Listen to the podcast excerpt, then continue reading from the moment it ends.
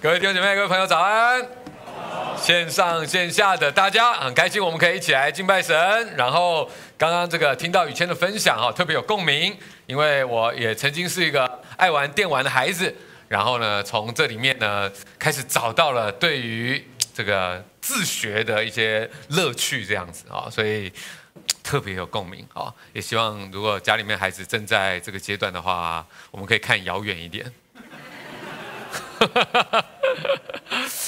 上一次呢，呃，我们开始了一个新的系列，叫“成熟的样子”，对不对？啊，有时候不容易，因为我们都在这个路上的时候，我们看到的就是不成熟的样子。但是这也是为什么我们需要看远一点，特别是看到在上帝里面，如果我们信仰成熟的时候，那会是什么样子？OK，呃，我一开始想要先跟大家分享几张照片。第一张呢，是我女儿小时候，很多小女生呢都经段啊、哦，这个阶段呢就是呃喜欢穿妈妈的鞋子啊、哦，甚至呢有些这个妈妈的这个口红啊什么开始来画啊，试着让自己有一种成熟的感觉啊、哦，所以这个这张照片呢，我们全家呢都印象很深刻。我就觉得哇，怎么这么快哈？现在已经是真的是一个这个这个大女生了这样子哦。那呃，我们家弟弟呢也有一个成熟的样子。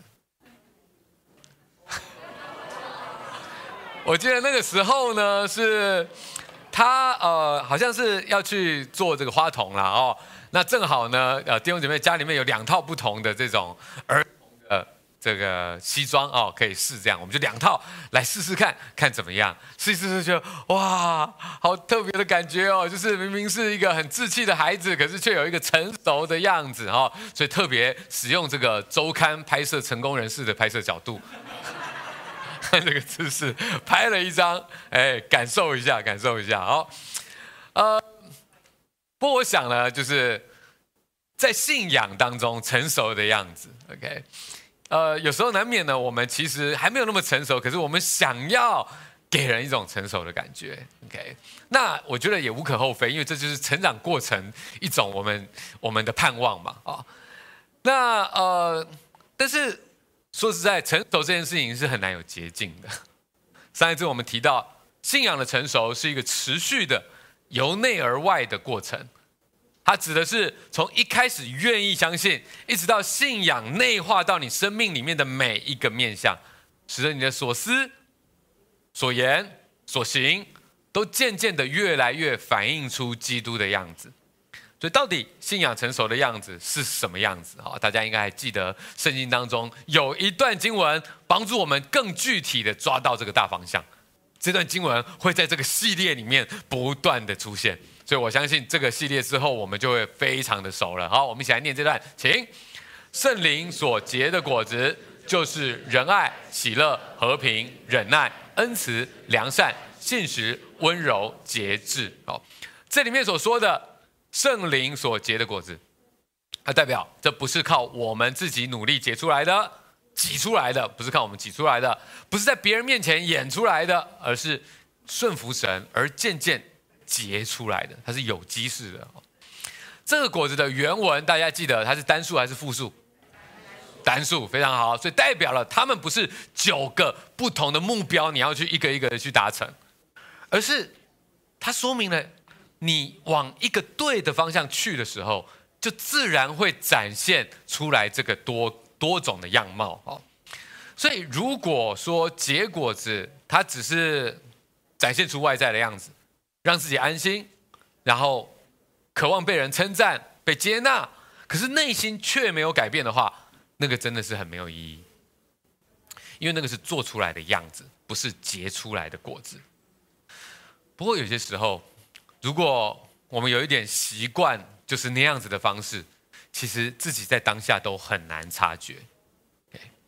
只是会觉得之后就好累，因为那个是挤出来的，是演出来的。在结束之后就会觉得好累，因为用力错误了。圣灵的果子不是那样子演出来的、挤出来的，这样子的用力错误可能会让自己受伤，或者我们期待别人这样，要求别人这样，也会让别人受伤。这个正是很多一开始很火热、认真的基督徒，可是到了最后却对信仰失去胃口的原因，因为他忘记了福音起初那个甜美的滋味了。本来耶稣是要邀请我们卸下重担的，要应许我们把重担可以完全的交托给他的，他可以完全背负我们的一切。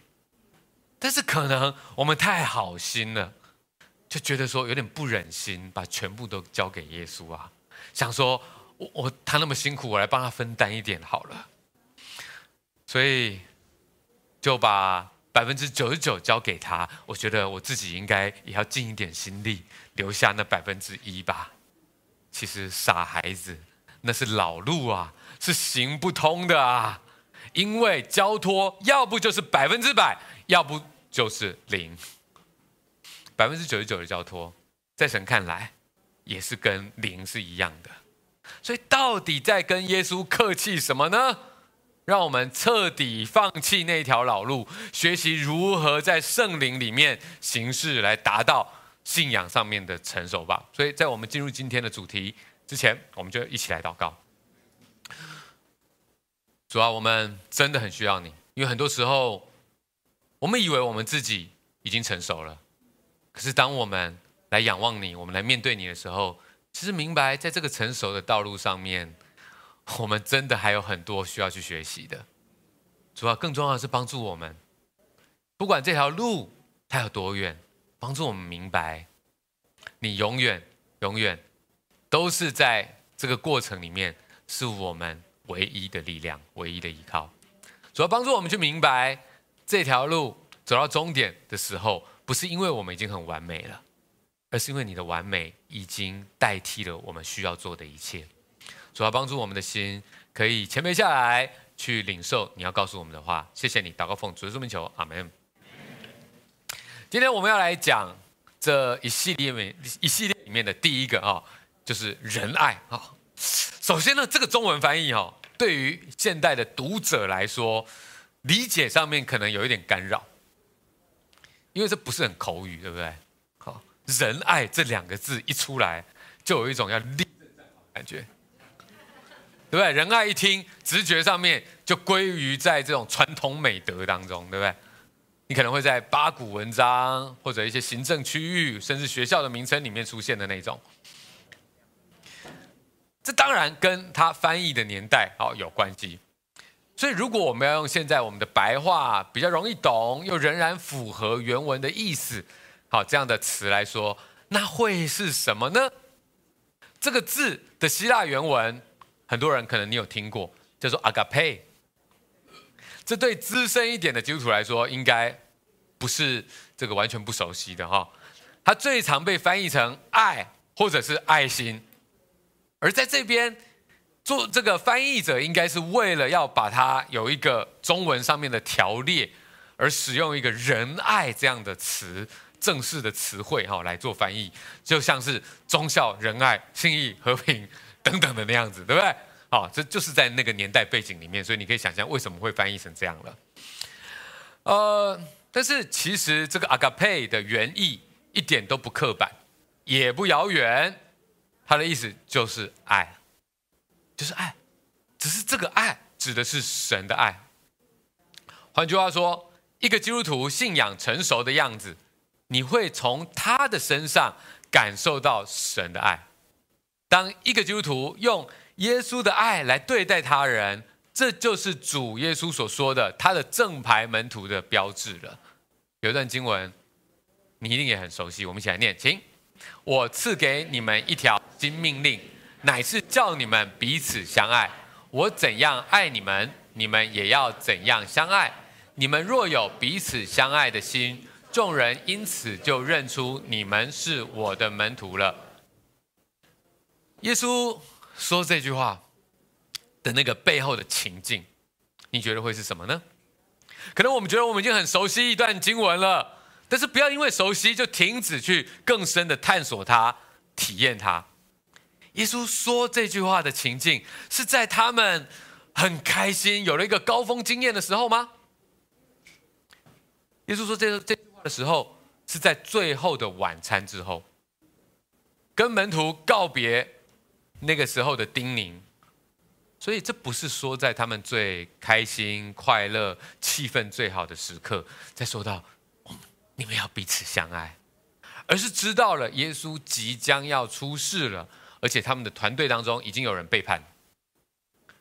耶稣他不是一时感动说出这句话，耶稣也不是一时感叹 说了这样的话，他是刻意了传递具有永恒意义的命令，因为这个爱的新命令重复出现在他整段的谈话当中，这整段谈话一直持续到后面的几章。而且我也认为，耶稣的这个爱的新命令，它是贯穿了整个新约。你会在新约里面的不同地方看到同样的事情。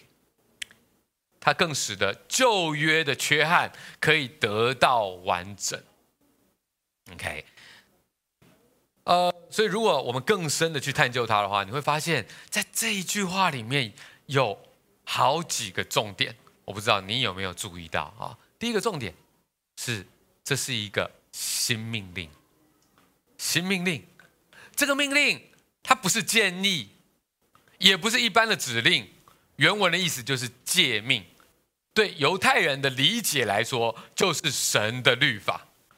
所以耶稣的意思就是，这是全新的律法。它不是在原来的诸多律法上面再多加一条的律法，而是要介绍全新的。革命性的、超越性的律法，所以耶稣在跟门徒说：“如果你们过去认为从摩西那边领受神的十诫有多重要，那么接下来要说的东西，既然取代了旧约，那么你们也要这样子去看待新的。换句话说，这个就是颁布新律法的现场啊！你有没有想过？”说啊，这么频繁啊，没有打雷什么的吗？人家旧约摩西十诫的颁布现场，哇，那可是有着非常戏剧化的火山跟闪电啊。可是这个新律法的颁布现场却很生活，对不对？耶稣刚刚才跟门徒一起吃了最后的晚餐。跟他们分享内心的一切，把他们当成朋友，为他们洗脚，说你们不再是仆人了，给他们祝福，预备他们接下来要面对的挑战。耶稣就是在这样的时候，在这样的现场，亲自启示了可以取代旧律法的新律法，门徒。他们不像旧约那个时候的人，不知道神在哪里，所以透过一些东西让他们知道，我们要非常敬畏这位圣洁的神。不需要，因为他们已经天天跟神在一起生活，面对面了，所以不需要那些戏剧化的东西啊。他们只需要好好的听他每天告诉你说的话就好了，只需要好好的思考，好好的活出来，生命的答案。就在里面了，所以我们看到耶稣他用很口语的方式颁布了新命令，而且内容只有一条。摩西颁颁颁布了十诫，对不对？然后后来还越加越多，对不对？摩西颁布的新律法，革命性的新律法只有一条。所以如果你以前是考试常常考不好的，背书常常背不起来的，真的福音呐，好消息呀！感谢神，新的命令就只有一条而已。这条是什么？要彼此相爱。OK，内容其实就是爱。好，爱的对象是谁？是你们彼此。这是指谁？是门徒啊。神的命令是在神的子民里面，也就是弟兄姐妹彼此之间。当然。我们可以把爱扩展到教会外的人，但是意义上面是不太一样的。因为耶稣的命令是聚焦在经历过神的爱的人，这些人，你们才能够用神的爱来彼此相爱。所以这个跟接下来的这个重点，接下来这句话有关系。也就是说，彼此相爱，那继续形容这个彼此相爱。我怎样爱你们，你们也要怎样相爱。如果说刚刚的那句话是在说明一个垂直面，大家都是同样都是。人都是门徒这样的情况，而这边就在说明你为什么知道可以怎么样彼此相爱，如何彼此相爱，是像什么样子的彼此相爱，以及为何你有办法这么做彼此相爱，这是一个在垂直面的。嗯，这样子的说法，就代表着耶稣他不是只是空泛着说了说哦，你们要彼此相爱。然后不示范如何彼此相爱，也没有给他们这个爱的原动力。好像有一些爸妈可能跟小孩子说：“啊，不要这样子哈，整天吵来吵去啊，你们要相亲相爱啦。”然后就走了，结果自己整天都在吵架，互相抱怨对方，那是完全没有意义的。那样子的命令就只是说空话而已。但耶稣他不是这样子。耶稣已经在跟门徒的生活当中，让门徒经历到什么是神的爱。耶稣更要在接下来十字架的刑罚当中，亲身向他们展示什么是最大的为对方无条件舍命的爱。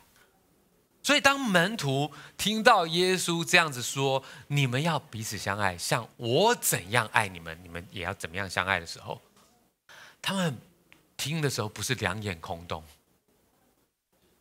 没有画面，因为他们每一个人都有太多而且独一无二的故事可以说了。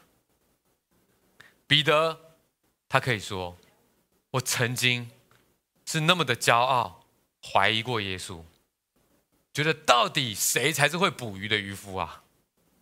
但是没有想到。那一天，耶稣不但不怪他，还帮助他捕了一网满满的鱼，还祝福他未来要成为一个得人的渔夫。马太那位税吏，他也可以说：“我本来是一个没有朋友的怪咖，可怜没朋友啊！我所有的犹太同胞都看不起我。”不想要跟我做朋友，只想要吐我的口水。但只有耶稣，一看见了我，就毫不排斥的邀请我。有那么多的人围绕在耶稣的身边，耶稣就像是一个超级明星。可是他也只有他注意到我，他还主动的呼召我加入他的团队。税吏马太，他一定会说：“这是我的人生第一次，深深的被接纳，觉得自己可以改变，做一个有用的人。”他被爱到一个程度，是他马上当天他就邀请他身边的其他税吏，同样没有朋友的那些朋友们。这个。爱真的太奇妙，我从来没有这样过。希望他们也都能够来认识耶稣。你要想象这个爱，其实离我们不远呐。有些人，如果你也曾经边缘过，你一定知道税吏马太的感觉啊，交不到朋友啊，很辛苦呢。在任何的圈圈里面，我都是属于那个没有圈圈的那一圈。然后。有一个是大家都觉得最好的那个人，我觉得我跟他实在是差太多了。我觉得我是怎么可能可以跟他做朋友的那个人？他是那个大家的好朋友的那个人，他却是主动来找我，要让我进去他的圈圈里面，因为在他的圈圈里面根本没有分任何的圈圈。你会不会，当你经历到了这件事情，你会不会跟那些其他边缘的朋友们，跟他们说，你们一定要认识他？所以耶稣的爱，其实不是很遥远的事情，门徒被爱的故事，我们可以一个又一个的再继续讲下去。事实上，我相信你们也都可以接着说下去，因为我们都是曾经经历过，也持续在经历主的爱的幸运儿啊。所以难怪，当我们经历这样的爱，我们会想要分享，旁边的人也一定会看见。你们若有彼此相爱的心，众人因此就认出你们是我的门徒了。这句话才是跟教会外的人有关。他们当然也可以是被爱的人，但同时也必定是这个爱的见证者，因为他们会观察你们之间的关关系互动是不是真实的，跟其他人有什么不一样。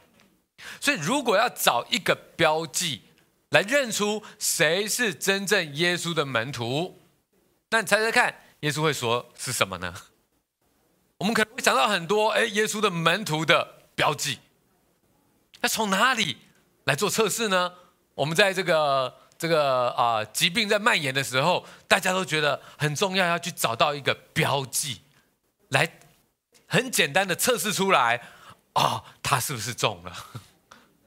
那么，如果要看出来一群人里面哪些人是真正跟随过耶稣的，那那个标记是在哪里呢？耶稣他所说的不是知识，一个人对圣经、对神学的认识有多少？耶稣说的不是这些，虽然那个应该也很好，也很重要，但是耶稣说的不是那个。耶稣说的不是虔诚。一个人多么愿意不管别的东西，然后只是就是紧紧的每天啊都在他的信仰里面有内在的信仰活动，好像这个也蛮重要的。但是耶稣说的也不是这个人，耶稣说的是彼此相爱，要看这个爱有没有像他。这不是我说的，是耶稣说的，但我觉得耶稣说的蛮有道理的。因为你可以想象，在耶稣的身边，绝对是不乏聪明的知识分子。在罗马的文化当中，他们非常崇尚知识、理性、辩论，所以在耶稣的身边，一定有很多很聪明的知识分子，能够整理他的话来教导人当老师。但是，要像耶稣那样子去爱，完全是另外一件事情，对不对？耶稣，他也做过比喻，希望那些很崇拜他的跟随者，不要只是每天都希望从他那边来领受更多的恩典，好像我在教会里面，我在自己跟神的关系里面，每天都是我要得到更多，得到更多，这本身是没有问题的。但是这些人却对别人很刻薄。耶稣说：“不要这个样子。”我给了你恩典，可是你却没有把它分享出去。耶稣说：“不要这样子。”在耶稣看来，信仰成熟要结出果子来，首先要看的就是爱，像耶稣那样的爱，而不是像这个世界的爱。当耶稣这么说的时候，世界上人会看出不同，那就代表这个爱跟这个世界是截然不同的。所以有人就会觉得说：“哇，怎么真的有人会这样子去爱呢？”就会觉得很特别。他接不接受是另外一件事情，可是肯定会看出来，哦，很少人会这个样子哎。到底这个世界的爱跟耶稣的爱有什么差别？有太多差别了。举当中的一些例子。这世界的爱，虽然这个世界很多人也说爱啊，这个世界大家也是说爱很重要啊。每一首歌里面，你去 KTV 里面搜寻关键字，你找“爱”这个字哦，绝对出来是最多，对不对？但是，到底那个爱的里面是什么？这个世界的爱，它常常是一种感觉啊。当你对我很好的时候，我觉得我也好爱你哦。当你能够给我一种很好的感觉的时候，也许它来自一首歌，也许你说出很动听的话，也许再加上灯光气氛，我觉得我有爱的感觉。OK，对，现在很流行嘛，哦，因为需要拍照要摆拍，对不对？所以那个爱的感觉如何呈现很重要。OK，但是耶稣的爱不是这样子的，耶稣的爱其实都在微小的动作上面，是你决定如何对待他人。耶稣跟门徒说，最终在审判的时候，上帝会看见有一些人是在最小的弟兄身上做出那些最小的事情。这是耶稣他自己也这么做的。当很多门徒跟在耶稣的旁边，觉得渐渐的不可一世的时候，耶稣特别要他们去注意那些被忽略的人，把地位最小的小孩子抱到身上，说不要拒绝这样的人，因为在天国里面是这样的人。上帝在乎那些最卑微的人，你在他们身上所做的最小的事情，但是是。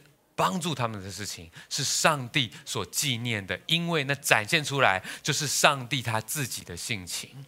上帝在乎，所以他要我们这么去做，跟这个世界很不一样。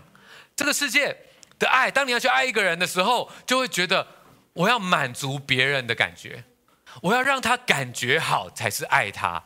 哇，这是这个世界很常见的方式，对不对？所以，如果这样子会让他感觉不太好，我好像就不是爱他了。你就会觉得，那我到底该怎么办？这个爱是很难掌握的，因为感觉谁能够掌握呢？但耶稣爱却不是这样子。耶稣的爱需要对真理有一些认识，因为你才能够看到一个人背后更深的需要。同时，你也需要非常的爱一个人，你才有办法。面对我们接下来可能会有一些冲突，可能会有一些不开心。可是当我这样子跟你互动的时候，是为真的是为了可以帮助你。那是需要有很多的爱，我们才愿意这么做的。作为一个不粘锅，作为一个好好先生，永远都不跟人起冲突，背后绝对是没有很深的爱的。你最在乎的就是你自己。呃，但是耶稣不是这样的。在门徒跟随在耶稣身边的时候，耶稣没有觉得哦，终于有人要来支持我的，所以我才不要让我身边的群众觉得不开心呢。没有，耶稣常常让他们觉得不开心，对不对？但是耶稣说的那些话，可能他们不喜欢听的话，都是满满的爱的。所以门徒们他们领受到这些话的时候，他们是真的觉得这些话是我需要听的，就算一开始不明白，就好像。耶稣他还斥责彼彼得，彼得知道耶稣接下来的计划可能就要去送死了。彼得说：“主啊，你万万不要啊，不要想不开啊！”耶稣说：“你体贴人的意思，而不体贴神的意思，所以撒旦退一边去吧。”哇！耶稣对他忠心的门徒讲这么直接的话，因为耶稣所看的是他。内心深处真正的需要，对彼得来说，他太想要在大家的面前做出一个好样子了，他太希望可以成功了，他很积极啊，他是要做一个成功人士的，但是耶稣曾经应许他，你要做一个得人的渔夫。如果你要做一个得人的渔夫，你必须要有信念。你不可能体贴人的意思。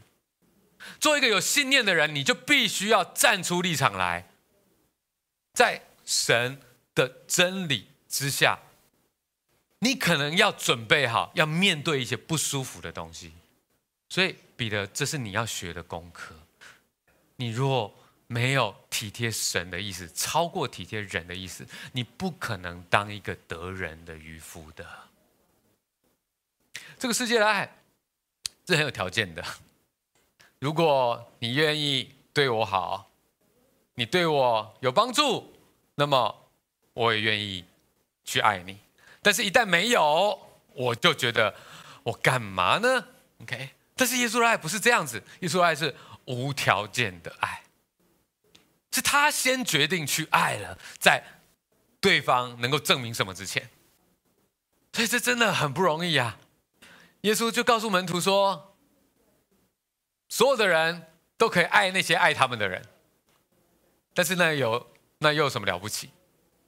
因为你们的仇敌也是这样，所以你们要像天父一样爱你们的仇敌，为他们祷告。哇！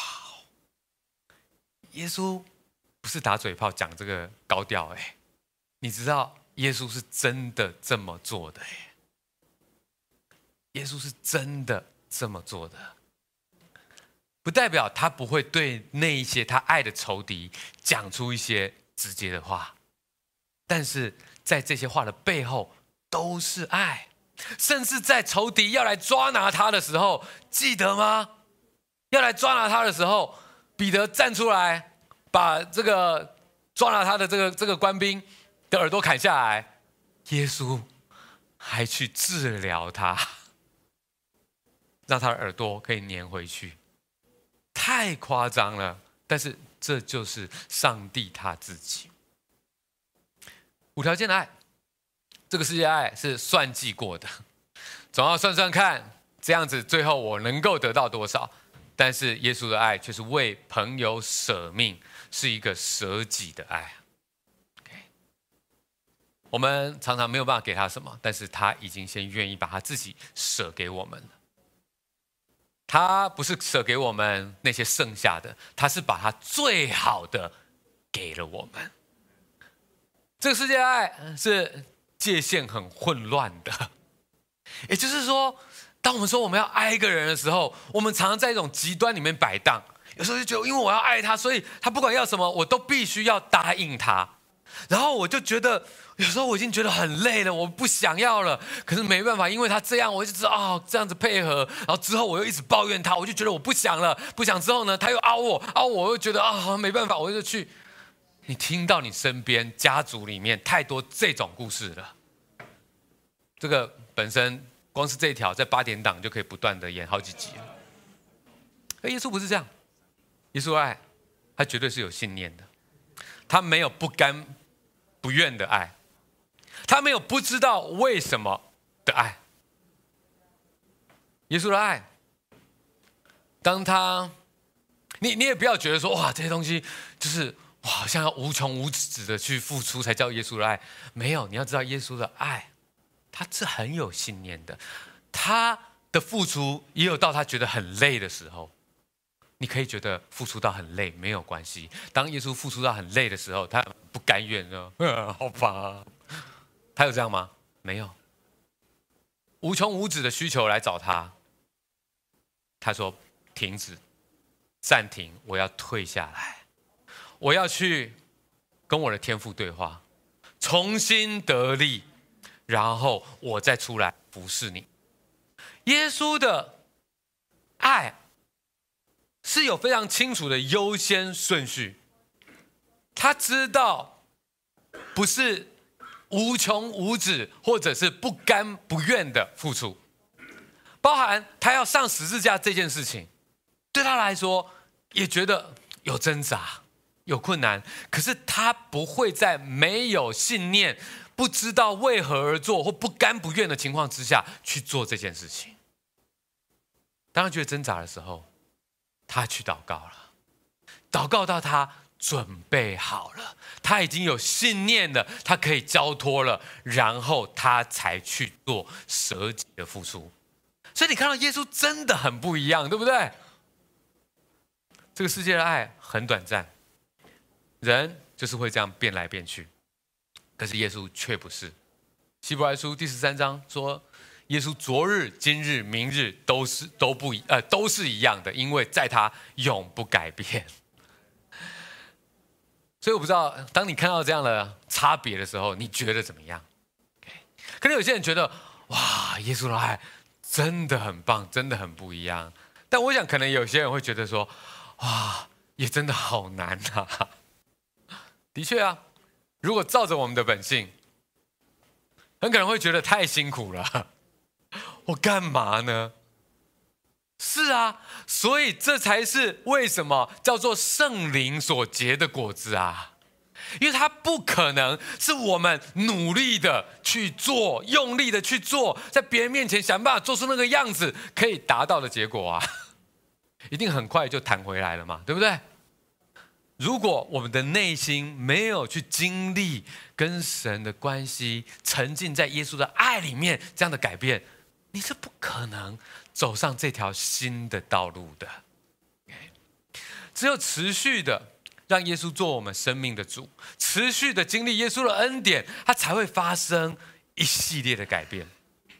当我们渴慕着耶稣，承认我们无时无刻都需要他，紧紧抓住跟他的关系，那么右边的这一列。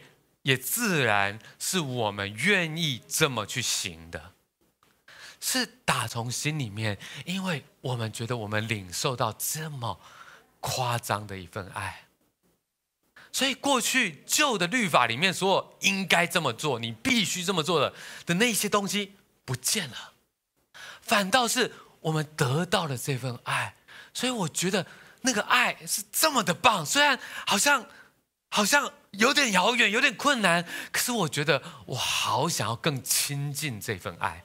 新的律法里面，它不再是用应该的方式来作为我们的驱动力，而是我们得到了。所以我觉得我喜欢，我愿意，我渴望更靠近这个样子。所有右边的那一列，是我们愿意去行的。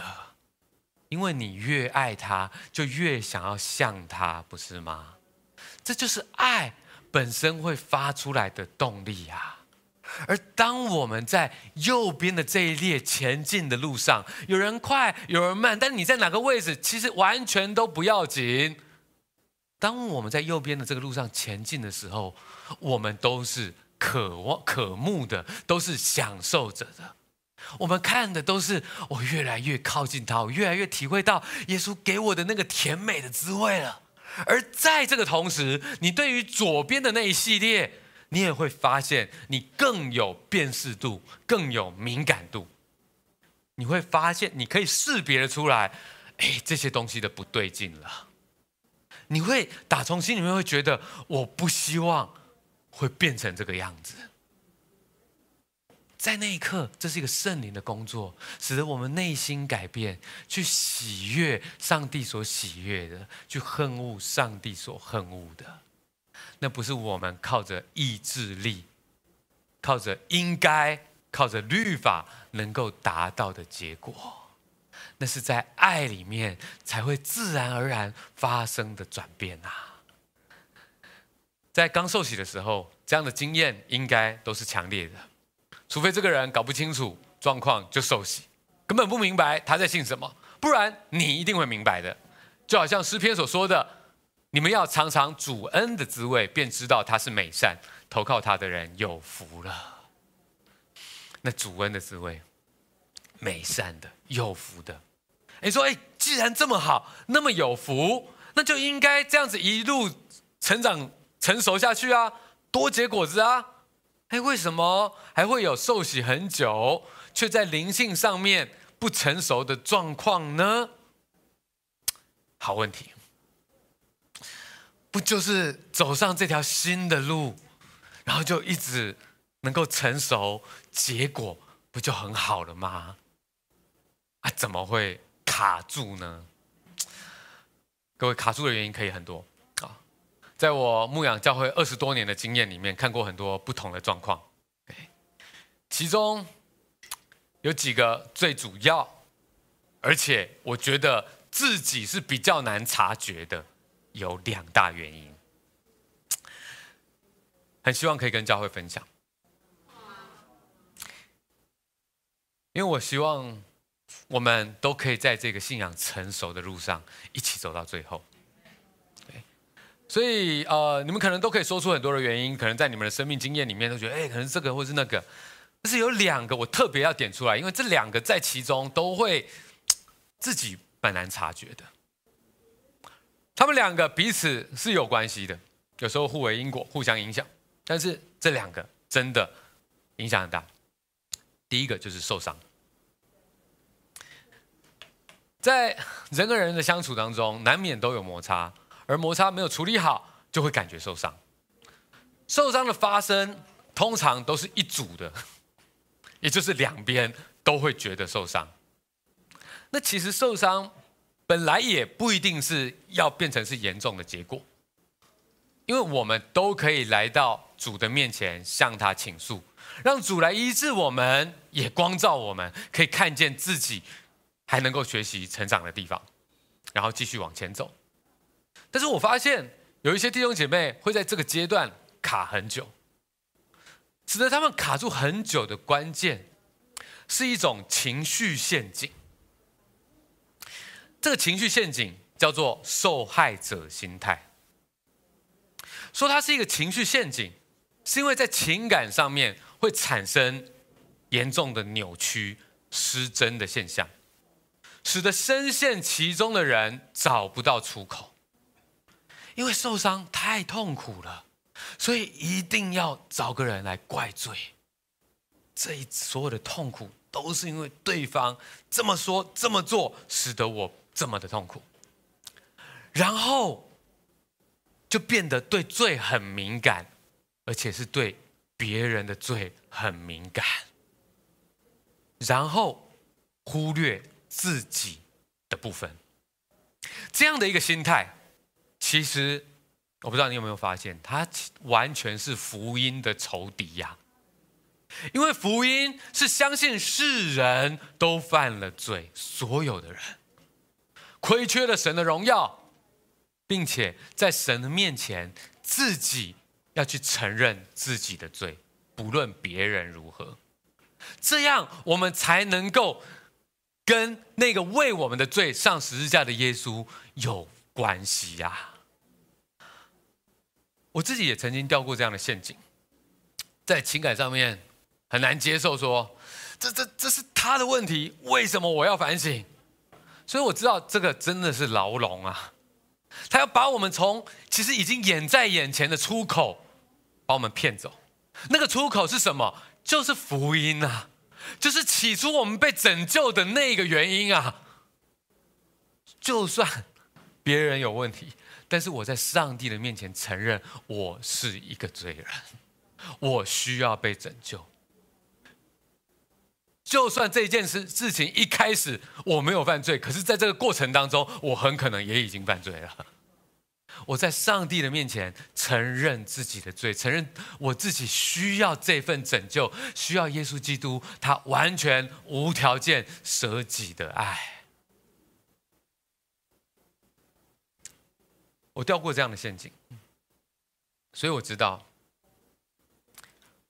那个可以很扭曲，扭曲到很多次出口其实就在我们旁边了，但是我们不愿意出去。其实再一次经历属于你自己跟神之间的认罪悔改，我们的信仰才会重新再活过来。当我们不断的在帮别人认罪的时候，就代表你已经掉到这个陷阱里面了。你可能真的觉得受伤，没有关系，但是解答并不在对方应该要做什么，解答在于耶稣基督他所打开的那个出口，那是唯一的一条路，使得我们可以从旧的方法里面跳脱出来。再一次经历属于你自己跟神之间的认罪悔改，你才会找回在基督里面的自由。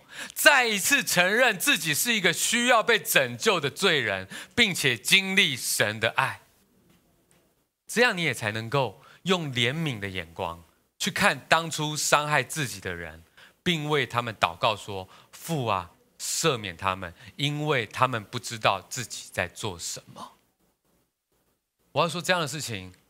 它并不容易，它并不是你现在觉得脑袋里面觉得啊很有道理就会发生的，也不是你当下就是哎用意志力做了一个决定，它就会发生的。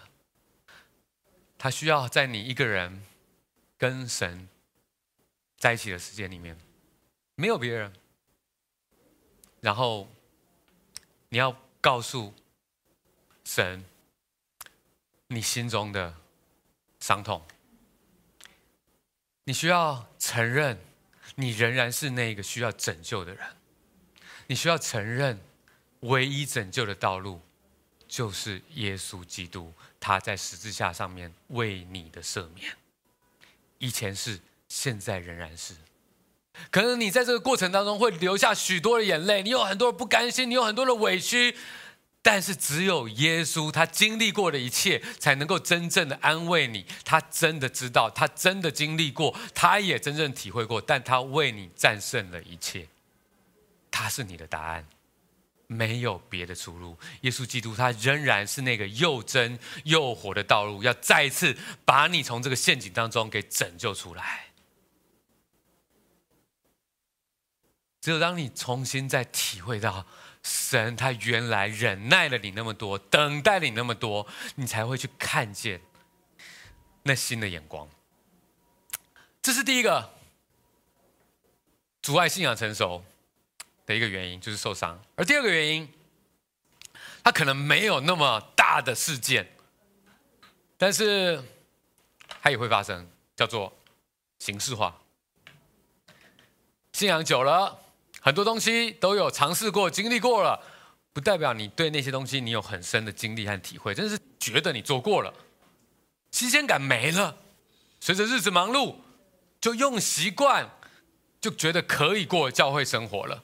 渐渐的，一切就是用最低的标准打卡出席。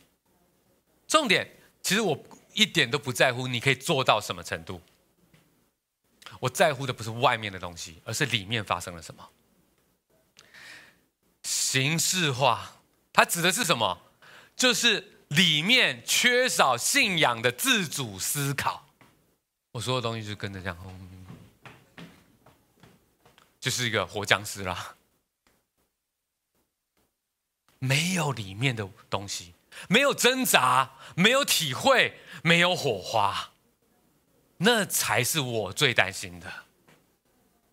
你知道，如果我们去爬高山的时候，在山上越来越冷了，越来越冷了，然后人走路走一走，有时候你会进入一种状况，就是你不需要思考了，对不对？慢慢走，哎，我怎么已经走到这边了？然后随着越来越失温，然后你看到你旁边的队友、你的朋友，可以在旁边，哎，坐下来了，我觉得哦，好想睡哦。这时候你会跟他说什么？不可以睡啊！他觉得一切就是自然而然的就进入这个状态了，里面没有火花，没有温度了。你会很想要打醒他，对不对？因为他如果睡下去就死了，你会摇想办法摇醒他。如果我们慢慢的没有里面的东西，我们只是外在做了所有的该打卡的东西，我们打了卡。我们跟耶稣的关系没有更亲近，没有常常有耶稣的爱在我们里面，那么我们会渐渐的变成枯干的枝子，但是我们常常没发现，我们结不出爱的果子来，结果就是人虽然在教会当中，但是关系却是用世界的方式来思考。我们会把自己过去成长过程的一些偏差。工作场合的一些互动方式，跟以前朋友的模式带进教会里面来，这个是自然而然的。当我们一切在教会里面的活动已经变得形式化的时候，我们就失去了信念。信念是你在挣扎当中你要抓住的东西。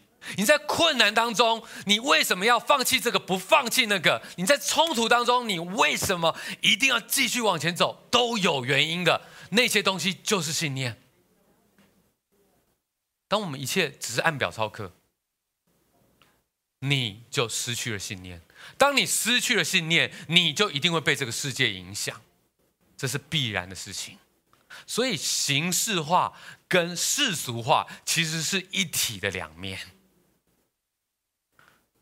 慢慢的，我们就会用很多这个世界的方式。虽然我们人在教会里面，但是我们用那些方式来对待教会里面的人。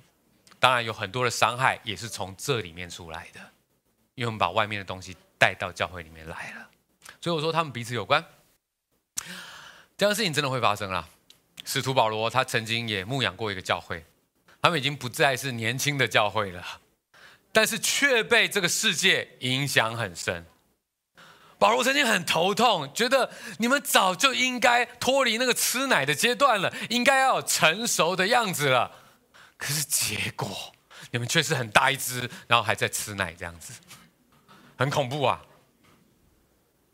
保罗做：“这个教会，他们很看人啊，他们应该要很成熟了，可是没有，他们很看人的事情，总爱把人分门别类。”说你是跟着领袖 A 的，他是跟着领袖 B 的，而不是去看彼此都是基督的肢体。那是这个世界跟在主里面不一样的看法。保罗说，他们很容易彼此吵架，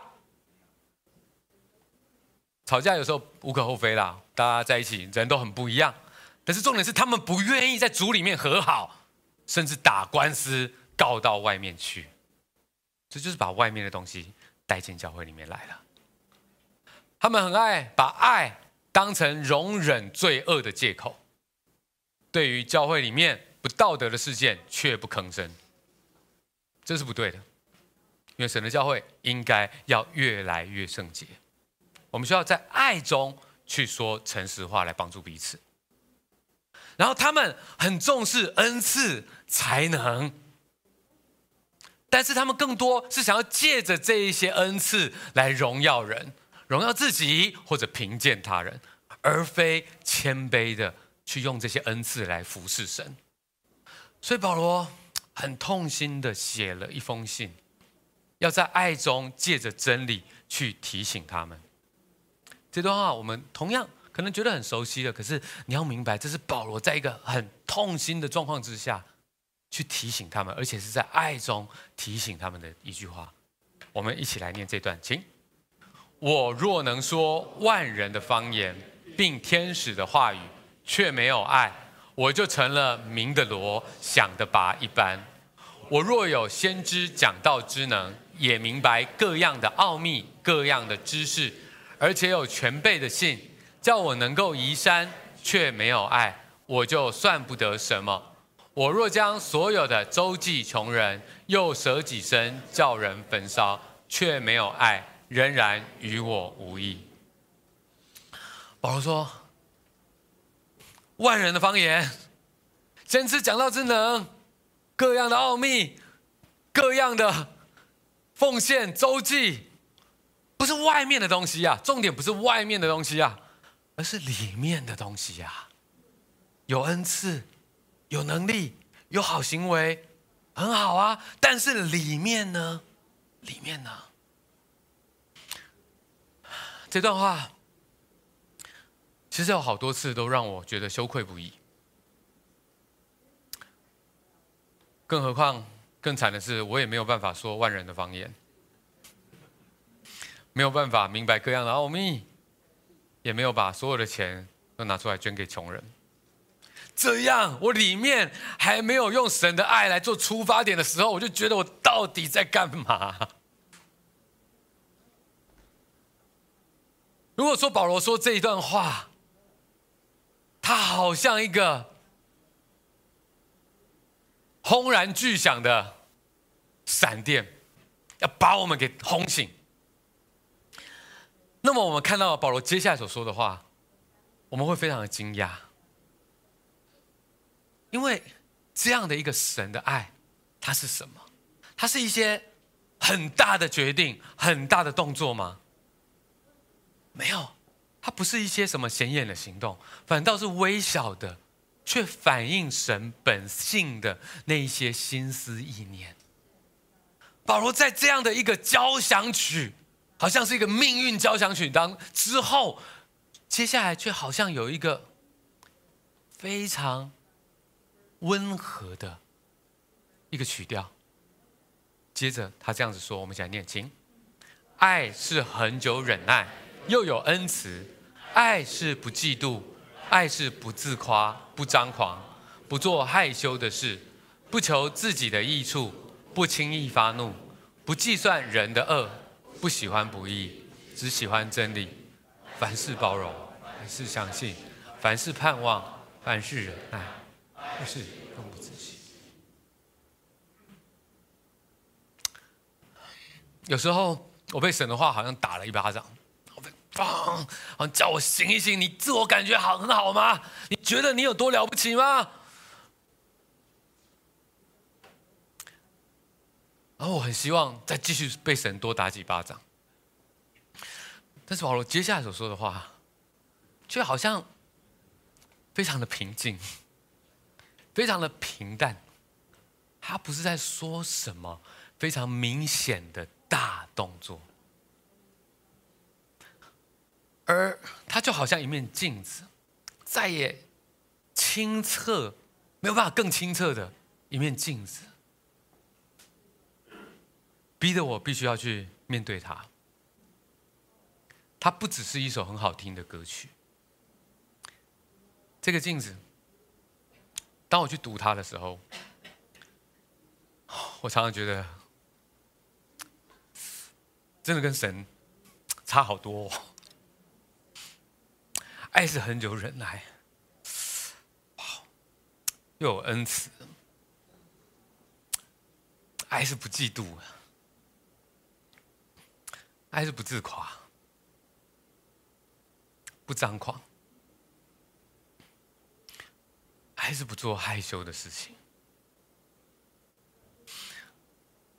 爱是不求自己的益处。每一件事情，耶稣他都他都展现过，那就是耶稣，那就是上帝的本性。但是每个部分。我都觉得哇，他照的好清楚啊！不轻易发怒，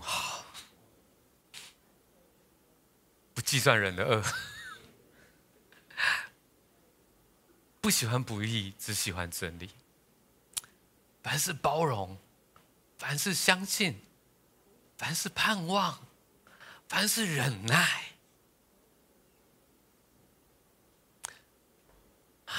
弟兄姐妹，我。在意的事情，不是要你应该要更多的爱弟兄姐妹，然后爱更多的人，而是你有没有真的住在神的爱里面？因为随着时间的演进，会有很多撒旦的诡计要欺骗你。有时候是一些明显的事件，有时候是温水煮青蛙。